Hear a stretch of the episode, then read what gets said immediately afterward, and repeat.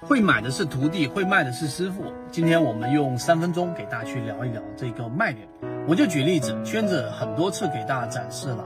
啊，我们在波段上的模型判断卖点的基础，其中有几个点，例如说我们所说的卖点，大部分情况之下是在日线级别，我们操作级别的顶分型，第一个，第二个呢前压，就前面形成一个波峰，对吧？然后这个波峰的高点，实际上很大程度上影响着下面的一次的一个高点的一个卖点，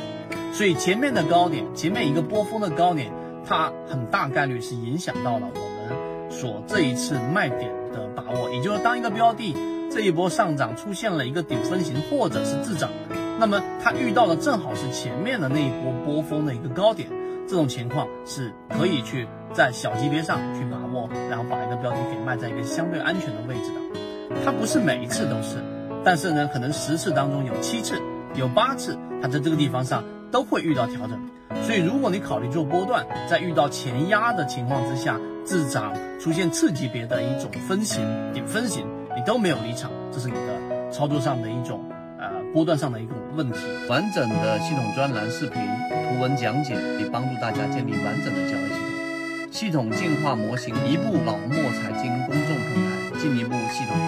这第二个，第三个就是筹码，也就当一个标的如果上涨过程当中遇到一个比较密集的筹码峰，这也是一个卖点。第三点，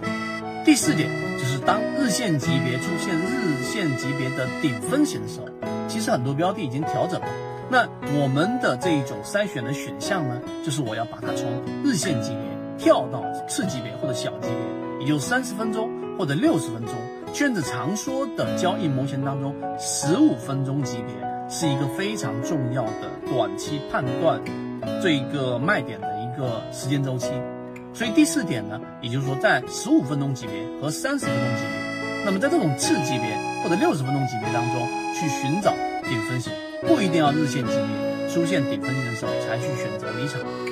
最后做一个补充，那就是如果你认为说好像所有的卖点都集中在刚才我说那四点之上呢，